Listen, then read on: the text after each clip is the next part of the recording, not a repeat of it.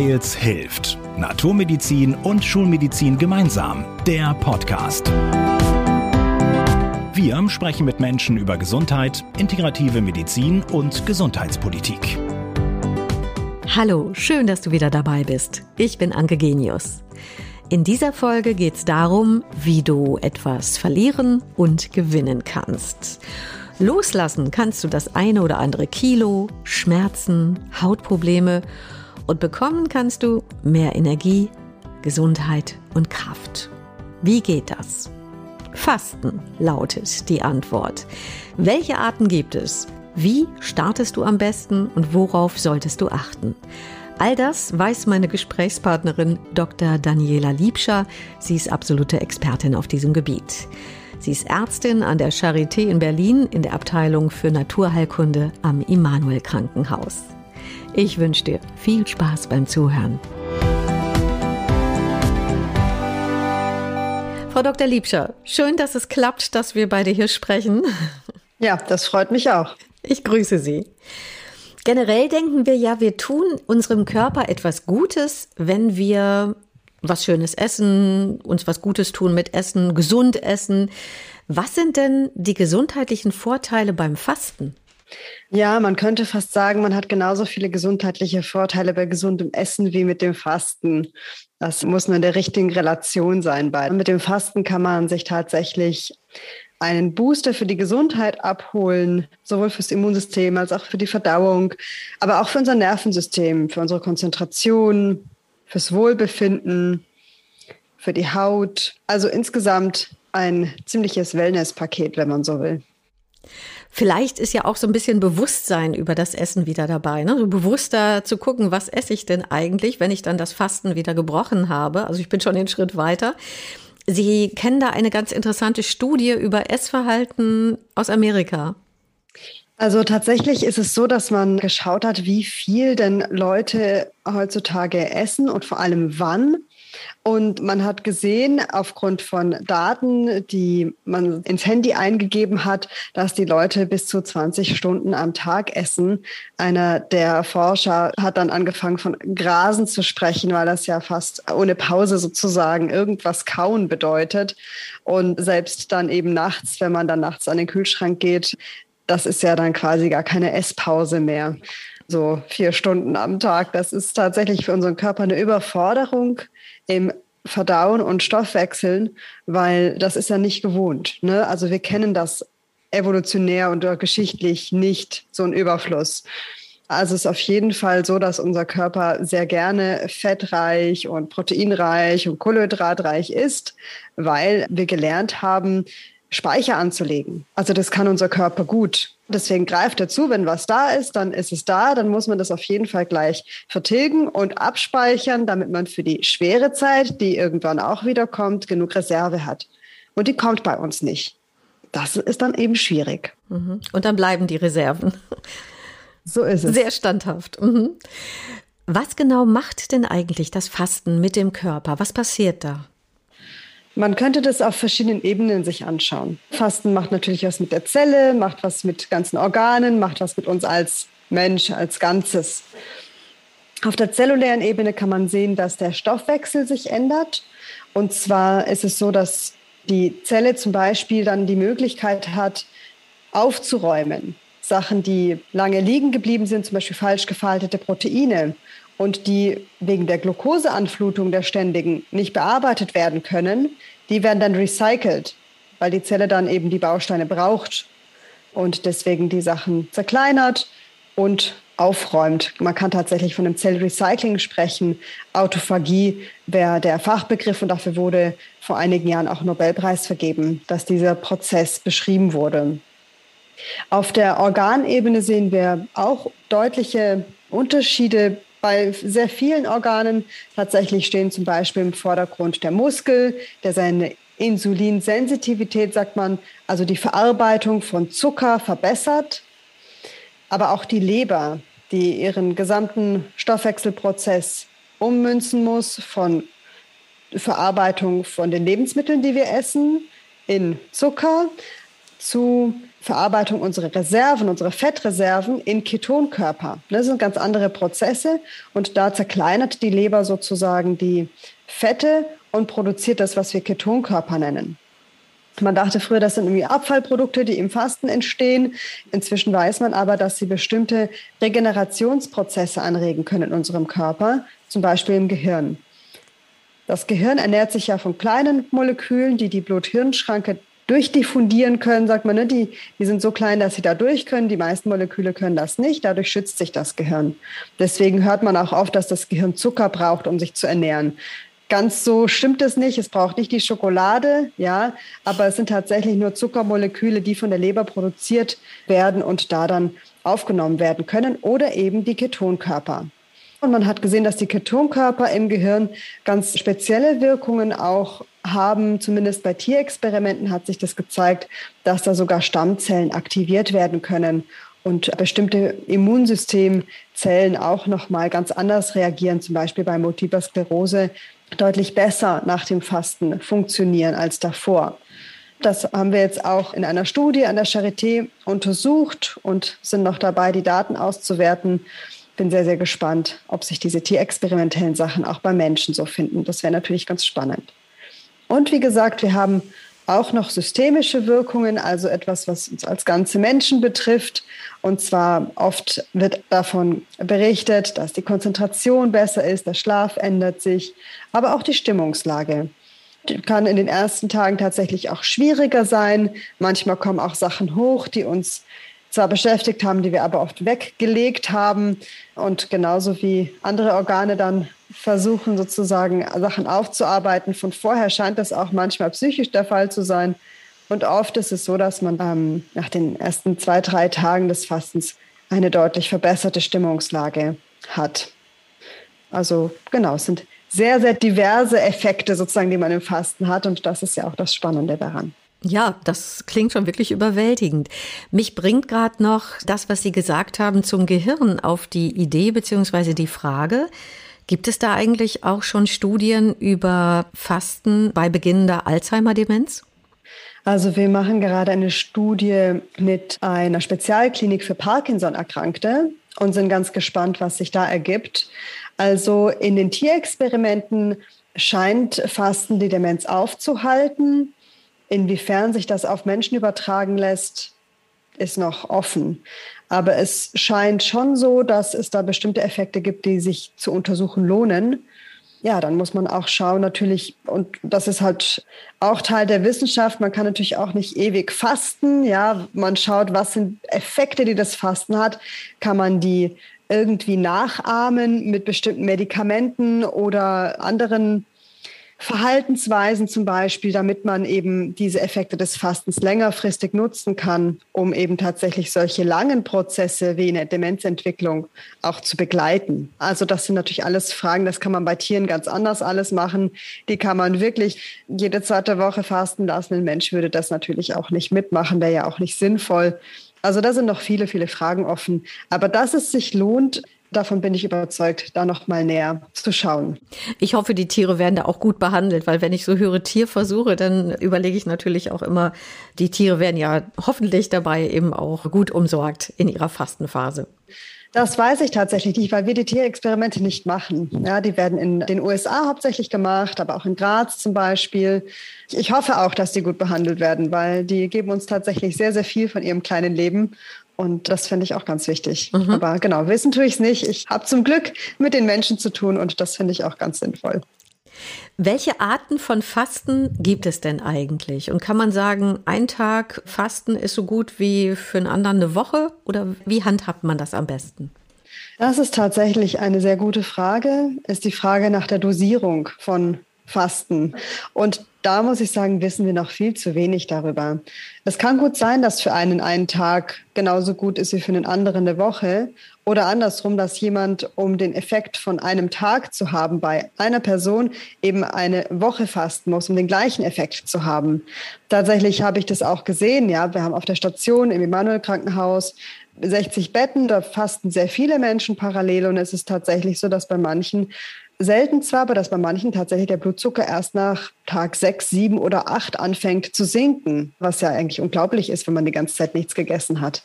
Und normalerweise sinkt er schon nach ein, zwei, maximal drei Tagen. Das zeigt eben, dass es doch große Unterschiede gibt im Stoffwechsel, je nachdem auch, wie lange bestimmte Probleme schon bestanden, zum Beispiel der Diabetes. Je nachdem kann es durchaus sein, dass eine längere Fastenphase notwendig ist, um etwas zu durchbrechen, ne, um einen bestimmten Stoffwechselkreislauf, der sich eingestellt hat, um zu programmieren und dass das mit einem Tag vielleicht manchmal gar nicht möglich ist. Die Frage, die ich nicht beantworten kann, ist, wenn jemand das vielleicht regelmäßig macht und zwei Tage die Woche fastet für sechs Monate, vielleicht hat es den gleichen Effekt, wie wenn er zehn Tage auf einmal fastet. Also es wird auf jeden Fall einen Effekt haben. Ob der vergleichbar ist, ob es das gleiche ist, das wissen wir tatsächlich noch nicht, weil es keine vergleichenden Studien gibt. Wir würden gerne welche machen, aber da ist natürlich auch die finanzielle Frage sehr im Vordergrund. Das ist sehr schwer, da für diese Fragestellungen Gelder zu finden, weil natürlich daran verdient jetzt auch keiner groß was. Ja. Wäre spannend zu wissen, aber die Frage wird wahrscheinlich noch ein bisschen erhalten bleiben. Mhm. Und dieses sogenannte intermittierende Fasten, wenn man zum Beispiel dann erst am nächsten Mittag um 12 Uhr oder sowas isst, also auf das Frühstück dann verzichtet, wie sinnvoll ist das und für wen ist das geeignet? Nahrungspausen sind in unserer Kultur ja tatsächlich aus der Mode gekommen und doch so wichtig für unseren Körper. Also wenn wir Nahrungspausen einlegen können, dann ist es immer positiv und jeder Körper kann davon profitieren. Es kann eigentlich nicht sein, dass jemand, weil er zwölf Stunden nichts gegessen hat, gesundheitliche Nachteile hat. Also da braucht man sich nicht zu fürchten. Ob es jetzt für den einen oder anderen besser ist, 14 oder 16 Stunden zu fasten, das lässt sich schwer sagen. Also 14 Stunden sind wahrscheinlich für die meisten Menschen ganz gut. Viel mehr scheint gar nicht notwendig zu sein, um bestimmte Effekte zu erreichen. Also man muss jetzt auch nicht unbedingt jeden Tag 20 Stunden fasten, um den Effekt zu maximieren, sondern da gibt es offensichtlich dann doch nicht mehr so viel Luft nach oben. Zumindest zeigen das die letzten Übersichtsarbeiten, dass man da ganz entspannt bei seinen 14 bis 16 Stunden bleiben kann. Es gibt natürlich Leute, die haben andere Stoffwechseleinstellungen, für die ist es schwer, dann sind zwölf Stunden vielleicht auch ausreichend. Und wenn man Essstörungen hat in der Vergangenheit, dann sollte man auf jeden Fall auch mit jeder Nahrungspause auch sehr achtsam umgehen. Warum mache ich die und was für einen Effekt hat die auf mich? Bei welchen Krankheitsbildern ist denn eigentlich Fasten besonders geeignet? Also grundsätzlich ist Fasten bei Stoffwechselerkrankungen wie Diabetes mellitus Typ 2 oder metabolischem Syndrom bei Bluthochdruck und so weiter sehr, sehr sinnvoll und bringt den Betroffenen oft sehr viel, tatsächlich deutliche Medikamentenreduktion zum Beispiel oder viel besseres Lebensgefühl dann lohnt es sich auf jeden Fall auch für alle, die entzündliche Erkrankungen haben, auch wenn die häufig einen niedrigen BMI haben und deswegen schon auch begleitet fasten sollten und nicht alleine. Das sollten die ersten übrigens auch, weil die Medikamente umgestellt werden müssen. In dem Fall entzündliche Erkrankungen haben auch deutliche Vorteile. Wir haben das bei Rheumatikern zum Beispiel oft gesehen, dass sehr schnell die Entzündungsregulation passiert. Also geschwollene Gelenke am ersten Tag sind am dritten Tag oft tatsächlich abgeschwollen. So schnell kann das gehen und das ist tatsächlich ein Vorteil. Und ansonsten gibt es halt auch Studien zu zum Beispiel Multipler Sklerose, aber das sind nicht viele. Da sind wir, wie gesagt, beim Auswerten auch noch von einer Studie, einer größeren. Da wird sich das zeigen. Aber wenn sich da der Verdacht bestätigt, dass es ähnlich ist wie im Tierexperiment, dann wird es sich auch für Erkrankungen eben lohnen, die in Richtung Autoimmunerkrankungen, aber auch Neurodegeneration, also Alterungsprozesse von Nervenzellen gehen. Frau Dr. Liebscher, ich würde gerne noch mal auf die Diabetiker eingehen. Da haben viele sicherlich im Kopf, hm, ich muss ja immer regelmäßig den Blutzucker testen. Ich muss dann auch essen, um nicht in die Unterzuckerung zu geraten. Jetzt haben Sie auch gerade schon gesagt, da ist es sicherlich sinnvoll, dass Diabetiker dann eher unter ärztlicher Aufsicht fasten, weil sich der Insulinbedarf in dem Moment ja dann auch ändern kann oder der medikamentöse Bedarf und weil sie auch vielleicht lernen müssen, damit umzugehen mit dem Wechsel des Blutzuckers? Auf jeden Fall. Also man kann auch pauschal sagen, jeder, der Medikamente nimmt, sollte in ärztlicher Begleitung fasten. Also das ist tatsächlich wichtig, weil man sonst eben die Gefahr läuft, Nebenwirkungen von Medikamenten zu verstärken im Fasten. Und das sollte man auf jeden Fall nicht unbedingt riskieren. Das muss nicht sein. Was zum Beispiel noch eine gute Indikation fürs Fasten ist, also ein guter Grund, um zu fasten, sind Schmerzerkrankungen, weil eben der Stoffwechsel im Gehirn sich auch umstellt. Man weiß, es wird wahrscheinlich mehr Serotonin ausgeschüttet, unser Glückshormon. Das heißt, auch für chronische Schmerzen kann Fasten tatsächlich eine Erleichterung bringen. Ich habe gerade noch Migränepatienten im Kopf, die ja auch möglichst keine Mahlzeit auslassen sollen, weil das ein Migränetrigger sein könnte. Wie kompatibel ist das denn mit Fasten? Auch für Migränepatienten würde ich tatsächlich eine ärztliche Begleitung empfehlen, weil es ist tatsächlich so, dass Fasten Migräneanfälle auslösen kann und es auch oft tut. Mit dem Vorteil, wenn man das einmal durchlaufen hat, dass danach viele berichten, dass die Migräneanfälle entweder weniger intensiv sind oder auch deutlich weniger häufig. In meiner Erfahrung zumindest, also da gibt es leider keine Studien zu, lohnt es sich für jemanden, der Migräne hat, das zu machen, das Fasten. Aber es kann die ersten zwei, drei Tage tatsächlich auch schwierig werden. Man sollte deswegen auch frühzeitig die Migränemedikation möglichst einnehmen oder sich eben, wie gesagt, ärztlich begleiten lassen, dass man das nicht alleine da durchstehen muss. Hm. Aber es kann sich durchaus lohnen. Sie haben auch gerade schon angesprochen, dass Sie Betten haben im Immanuel Krankenhaus, wo Patienten also stationär aufgenommen werden, um zu fasten. Ist das speziell eine Fastenstation oder wie darf man sich das vorstellen? Nein, das ist keine Fastenstation und auch keine Kureinrichtung, sondern es ist ein Akutkrankenhaus und da kann man hin, wenn man eben krankenhausreif ist sozusagen. Wenn man soweit ambulant versorgt wurde in der Hausarztpraxis oder bei dem Facharzt, dass man sagt, okay, das ist jetzt ambulant nicht mehr gut einzutakten und es wird dann ins Krankenhaus eingewiesen. Das ist eine ganz normale Krankenhauseinweisung. Deshalb können zum Beispiel Migränepatienten nicht einfach in einem Manuel-Krankenhaus fasten. Ne? Das ist kein Grund, um einen stationären Aufenthalt, der ja viel Geld kostet, zu begründen. Deswegen sind wir auch sehr bemüht, ambulante Möglichkeiten zu schaffen, dass Menschen fasten können. Und wir sind auch nicht die Einzigen. Es gibt immer mehr Kolleginnen und Kollegen, die zum Beispiel auch Online-Fastenangebote machen. Das finde ich sehr, sehr sinnvoll, dass man wenigstens die Möglichkeit hat, auch ambulant ärztlich begleitet zu fasten. Und wir haben jetzt auch versucht, eine Akademie zu gründen, wo Ärztinnen und Ärzte und auch Ernährungsfachkräfte lernen können, Patienten zu begleiten im therapeutischen Bereich, um das Fasten halt als quasi Medikament oder als Therapie anbieten zu können weil das muss man auch gelernt haben. Es ist kein Hexenwerk, es ist nicht total kompliziert, aber man muss durchaus ein paar Sachen beachten, damit es für alle Beteiligten ein zufriedenstellendes Ereignis ist. Hat das Fasten denn eigentlich auch eine Auswirkung auf unser Immunsystem? Durchaus, ja. Also es hat auf jeden Fall langfristig positive Auswirkungen, das wissen wir. Was die kurzfristigen Auswirkungen sind, da gehen die Geister auseinander. Es gibt ein paar Daten dazu, dass es eventuell so sein könnte, dass kurzfristig die Bereitschaft, eine virale Erkrankung durchzumachen, höher ist, wenn man gerade fastet. Für bakterielle Infekte soll es auch während des Infektes gut sein zu fasten. Andererseits spricht so ein bisschen die Erfahrung auch dagegen, wenn man einen viralen Infekt hat, zumindest auch Kinder und Tiere haben dann auch keinen Appetit. Einem selbst geht es ja vielleicht auch so. Das ist sicherlich auch eine sinnvolle Reaktion vom Körper über die Jahrtausende antrainiert, evolutionär. Von daher ist es tatsächlich schwer, das aktuell zu sagen, was da gerade das Beste ist. An sich sollte man vielleicht nicht unbedingt, wenn man gerade einen viralen Infekt hat, absichtlich mit einer Fastenkur anfangen, sondern wenn dann die eher verschieben.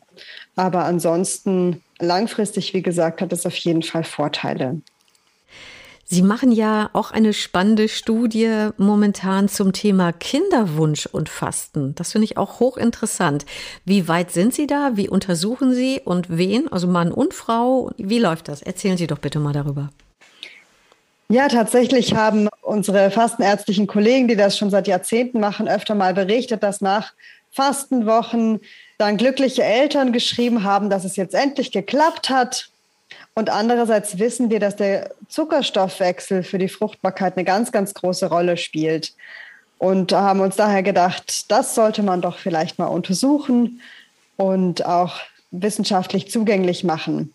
Und deswegen haben wir diese Studie ins Leben gerufen, wo sowohl Männer als auch Frauen untersucht werden. Es wird ein Fasten angeboten und wir schauen uns an, wie dann die Fruchtbarkeit sich verhält, ob wir da was beobachten können in einer allerersten Pilotstudie sozusagen, um dem Thema mal ein bisschen näher zu kommen. Können Sie schon was sagen? Haben Sie schon erste Erkenntnisse? Nee, tatsächlich sind die Fallzahlen noch zu gering. Aber wenn das jetzt jemand hört und gern mitmachen möchte, kann er sich gern bei uns melden, dann wissen wir wahrscheinlich bald mehr. Oh gut, dann werden wir die Kontaktnummer oder die Kontaktmailadresse auf jeden Fall verlinken.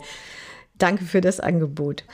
Jetzt haben wir ja ganz viel Spannendes gehört über das Fasten. Und wenn sich jetzt jemand sagt, hey, das klingt so interessant, irgendwie würde ich ja das gerne mal ausprobieren. Und wir setzen jetzt einfach mal voraus, es liegt jetzt keine besondere chronische Erkrankung vor. Wie könnte derjenige dann am besten anfangen, sich vorbereiten? Was würden Sie da empfehlen? Wenn man gesund ist und keine Medikamente nimmt, kann man natürlich auch zu Hause alleine fasten. Da spricht überhaupt nichts dagegen. Das kann unser Körper, sonst hätten wir evolutionär nicht überlebt. Was natürlich schöner ist, ist, sich eine Gruppe zu suchen, weil man dann besser durchhält, vielleicht auch den einen oder anderen Tipp kriegt und vielleicht auch durch die eine oder andere schwierigere Zeit getragen wird, weil man weiß, den anderen geht es ganz genauso. Und da kann man verschiedene Formen wählen. Es gibt Online-Fastenangebote als Online-Kurse, aber auch als Online-Live-Kurse, ja, wo man dann auch sich jeden Tag irgendwie oder jeden zweiten Tag trifft und bespricht und Tipps bekommt. Es gibt Bücher, die einen durchs Fasten begleiten können und auch Apps tatsächlich, inzwischen mobile Applikationen. Also da kann man sich raussuchen, was man möchte und wie es einem am besten gefällt. Wenn man jetzt so ganz absoluter Anfänger ist, noch nie vorher gefastet hat, würden Sie dann raten, lieber erstmal so eine Fastenpause, so 18 Uhr abends bis 12 Uhr mittags mal auszuprobieren oder ruhig eine ganze Woche? Das ist egal. Hauptsache, man startet. Also für den einen oder anderen ist es besser, gleich ins kalte Wasser zu springen und zu sagen, ich mache gleich die ganze Woche der andere will sich vielleicht rantasten. Aber vielleicht auch noch mal ein Wort sozusagen zum Bedenken. Es ist tatsächlich unterschiedlich. Also eine Mahlzeit auszulassen ist manchmal sogar schwieriger, als sich auf eine ganze Woche Fasten einzulassen, auch wenn das komisch klingt. Wenn man sich eine Woche Auszeit nimmt und begleitet in einer Gruppe, sich sozusagen dem auch hingibt und das Ziel vor Augen hat, dann ist es tatsächlich so, dass viele rückmelden, Mensch, das ist ja viel einfacher, als ich mir das gedacht hatte. Also da braucht man auch nicht zurückschrecken. Man muss auch nicht vorher irgendwie stundenweise üben, sozusagen, um das dann hinzubekommen. So ist es nicht. Aber wenn man es will, kann man es natürlich machen. Das spricht nichts dagegen, dass man über Nachtpausen einlegt, überhaupt nichts. Und ist denn noch dieser klassische Abführtag vorher mit Laubersalz? Sollte der sein? Kann der sein? Muss der sein? Also muss tut eigentlich ganz wenig nur, weil tatsächlich, wenn wir früher Fastenphasen hatten als Menschen, war das meistens irgendwie wetterbedingt oder so. Ne? Da hat man jetzt nicht vorher noch einen Entlastungstag eingelegt und abgeführt. Das ist eher zur Erleichterung, dass man sich so ein bisschen rantastet, dass man ein bisschen runterfährt, dass das nicht zu abrupt ist. Und das Glaubersalz soll einfach helfen, dass der Darm schnell entleert ist und man weniger Hungergefühle und eben auch weniger Kopfschmerzen hat. In den USA wird es ohne Abführen gemacht. Die sagen, das geht irgendwie kulturell gar nicht und die scheinen das auch ganz gut zu vertragen. Vielleicht mit bisschen mehr Nebenwirkungen, aber an sich tut es dem Fasten Stoffwechsel keinen Abbruch. Frau Dr. Liebscher, ich danke Ihnen ganz herzlich für dieses spannende Gespräch. Schön, dass Sie sich Zeit genommen haben für den Weils hilft Podcast. Vielen Dank und alles Gute beim Fasten. danke, ich werde es auch mal probieren. Und ich danke dir fürs Zuhören. Und wenn es dir gefallen hat, dann freuen wir uns sehr über ein Gefällt mir. Und falls du jemanden kennst, für den das Thema Fasten interessant sein sollte, dann leite die Folge gerne weiter. Bis bald. Wir hören uns. Wir hoffen, ihr seid beim nächsten Mal wieder dabei. Hört uns auf weils-hilft.de und vielen Podcast-Plattformen.